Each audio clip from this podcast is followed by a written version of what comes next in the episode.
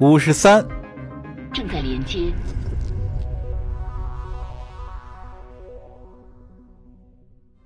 弗里克从噩梦中醒来，吉尔的求救声一直萦绕在他脑海。望着货舱空荡荡的天花板，他才意识到自己已经是孤身一人。那个噩梦是真的。他又痛苦地闭上了眼睛。雷特福德号已经不在了，吉尔，呃，吉尔也已经死了。他的手脚都被纳米夹板固定住，稍稍挪动一下就会带来钻心的疼痛。亲爱的弗里克，耳畔又响起了那个女人的低语：“至少你现在安全了。”不管这是谁的声音，他的目的显然是想让弗里克忘掉自己的痛苦，投入他温暖的怀抱。然而，弗里克可不是那么容易被愚弄的人。他将能动的那只手倚在舱壁上，竭尽全力抗衡那个声音的蛊惑。透过舱壁，他能感受到这艘船是由克隆飞行员驾驶的，强悍有力，设备精良，和雷特福德号形成了鲜明的对比。我已经把你和其他人分开了。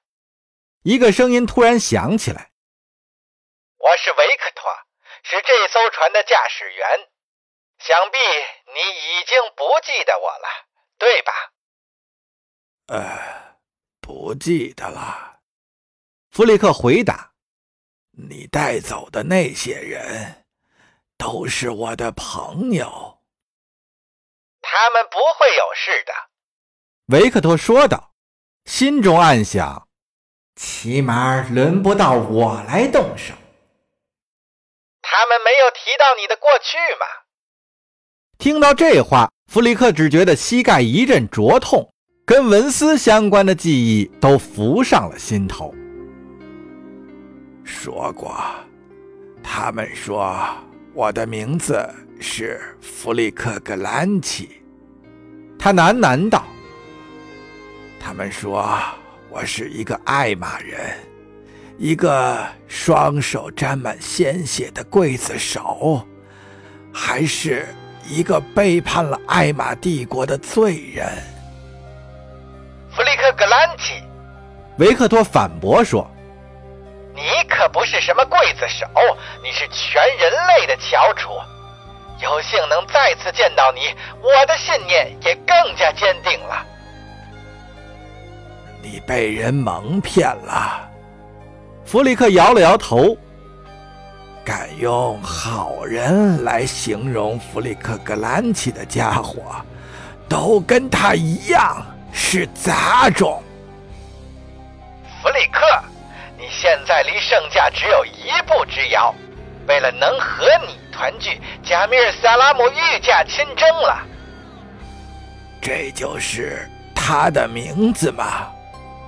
弗里克问道：“是那个成天在我耳旁喋喋不休的女人吗？”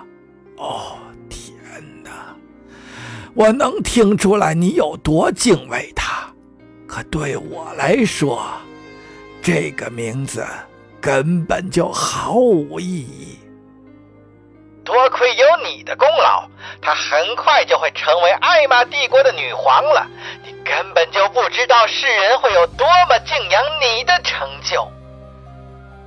你所谓的功劳到底是什么？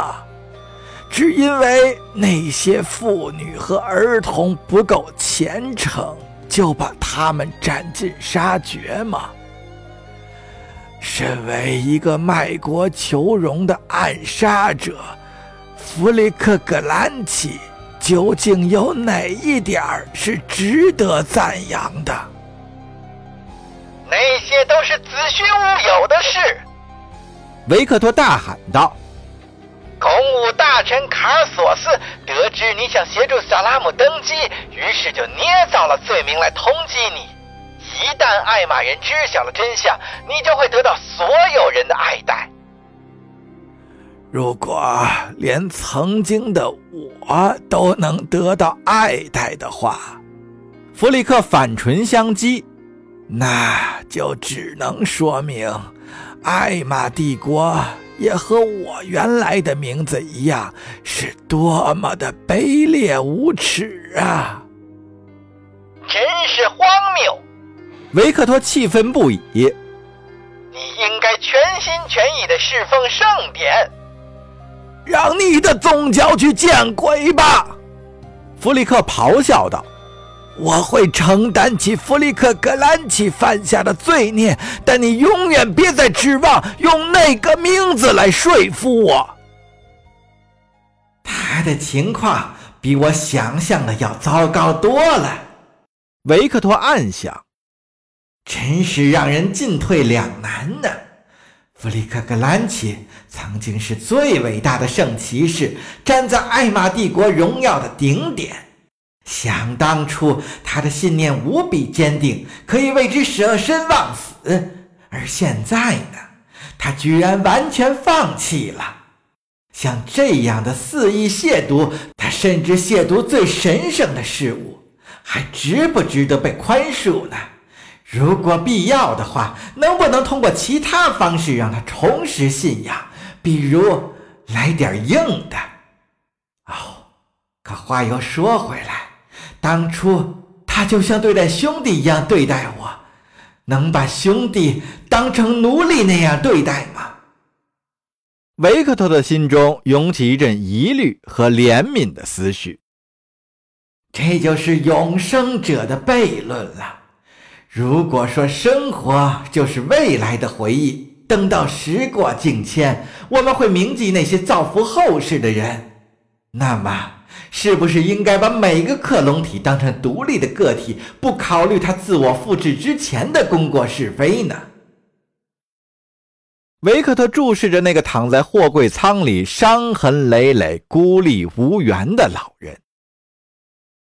也就只有弗里克格兰奇这样的传奇人物，才让我有资格这么举棋不定。如果换作是个某个无足轻重的人，我根本想都不用想，就直接让他记清楚自己是谁就行了。琼纳斯有种感觉，与其说自己是获救的乘客，倒不如说是囚犯更加贴切。他踱着步子，走到分隔他们与马里乌斯的舱门前。文斯刚刚苏醒了，全身上下被盖博用拘束器牢牢地固定住。嘿，琼纳斯，你得到回报了吗？他揶揄道：“捞到报酬了吗？”滚回去睡觉！琼纳斯抱怨了一句：“别在这添乱了。”尽管颈部以下都没有了知觉，但文斯还是肆无忌惮地狂笑了起来。还没闹明白吗，小子？你可不是这艘船的船长了，你压根就不再是什么狗屁船长了，你现在就是个穷光蛋，伙计！你现在连个屁都算不上了。你们两个行了，消停点盖博跪在昏迷不醒的蒂亚身边，大声喊道：“哼，文斯，这回你还指望能逃到哪儿去？”琼纳斯毫不示弱地说。还有哪个地方可去吗？无路可逃了，对吧？还是说你已经忘了你自己是个让人撵得屁滚尿流的通缉犯呢？哼，知道吗，小子？文斯耻笑说：“你他妈就是我碰到的最无能的软蛋。说老实话吧，我几年前就该抢了你的枪，然后崩掉你的脑袋。”我可不像某个人，一有风吹草动就跟婴儿一样哭得一塌糊涂的。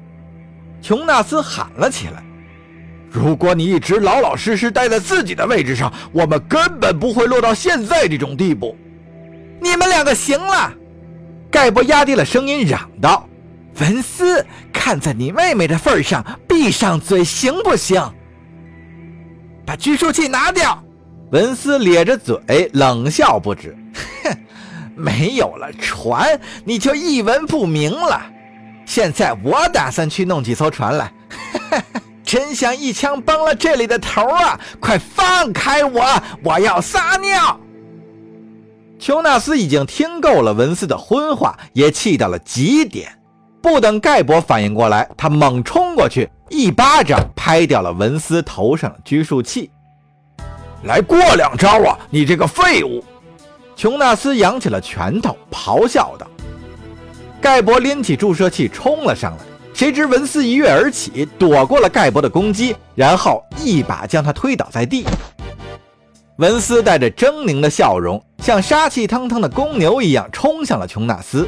然而，琼纳斯不躲不闪，待到两个人即将相撞的那一瞬间，才猛一提膝护住了胸口，两人撞成了一团，然后各自仰面栽倒。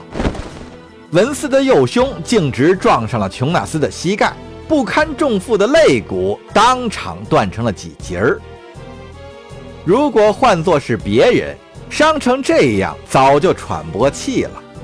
然而，凭借着异乎常人的意志力，文斯扭转身子，顺势一扑，将琼纳斯压在了身下。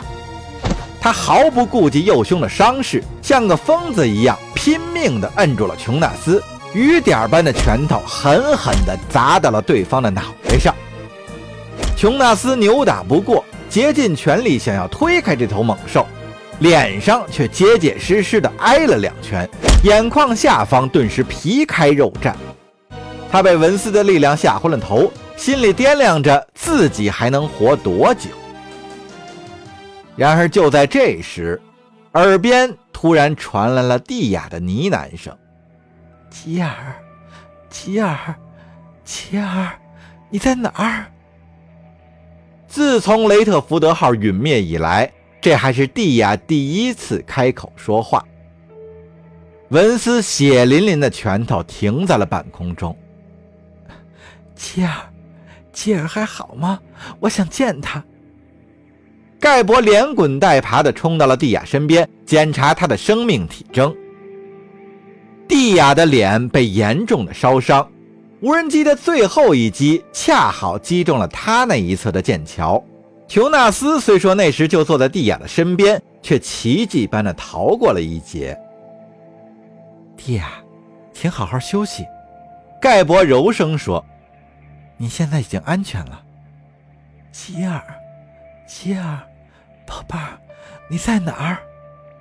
蒂亚自顾自地呼唤着。文斯从琼纳斯的身上移开，背靠舱壁，面无表情地坐了下来。琼纳斯被揍得头昏眼花，也和文斯一样支撑着身子坐了起来。